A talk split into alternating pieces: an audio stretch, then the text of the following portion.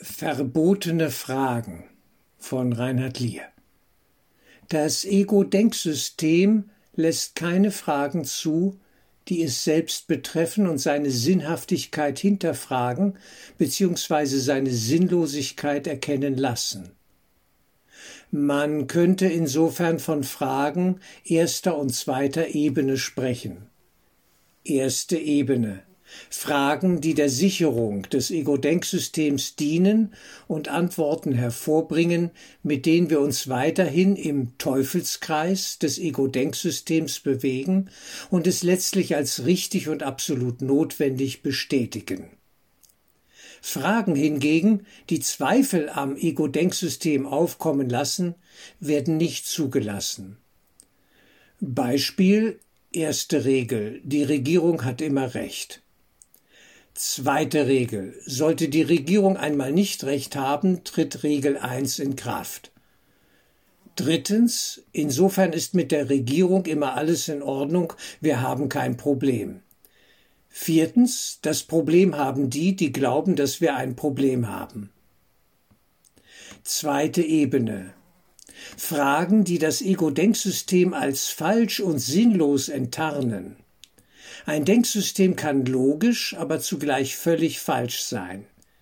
Wenn es auf einem falschen Axiom A, Grundannahme, beruht, dann sind B, C, D, E, F bis X, Y, Z auch falsch.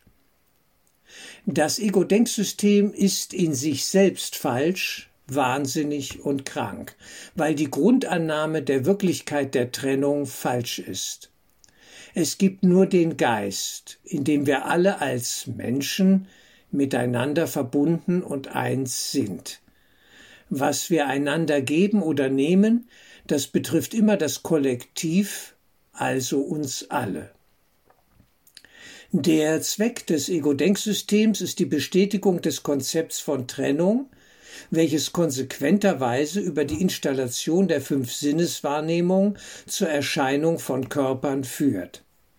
Körper, die anderen Menschen, dienen immer der Schuldprojektion, welches der Kern eines jeden Krieges hier auf Erden ist. Die Spaltung des Atoms und die Herstellung der Atombombe sind das zerstörerische Endergebnis des Ego-Denksystems. Daher ist der Tod selber das wahre Ziel des Ego-Denksystems.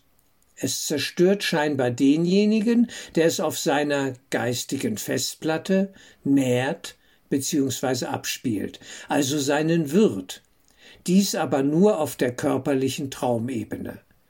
Das Ego-Denksystem führt sich selber ad absurdum. Es kommt aus dem Nichts und verschwindet im Nichts.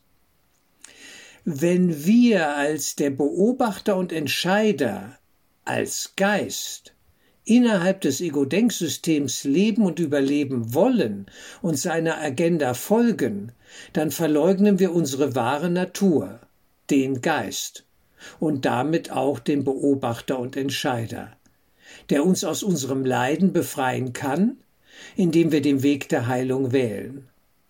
Aber zunächst schützen wir uns gegen den Gedanken der Einheit im Geist, gegen Gott, und folgen dem Ego-Denksystem der Individualität und Besonderheit immer tiefer in den Ego-Kaninchenbau. Dies hat zur Folge, dass wir uns getrieben fühlen von Sünde, Schuld, Angst und Hass. Dann haben wir unser wahres Wesen in Gott noch nicht erkannt und bleiben im Spiegelkabinett des Vergessens gefangen. Wir spiegeln uns als der träumende Gottessohn immer nur im Gedanken der Spaltung und glauben, da draußen andere Menschen, sprich Feinde, zu sehen.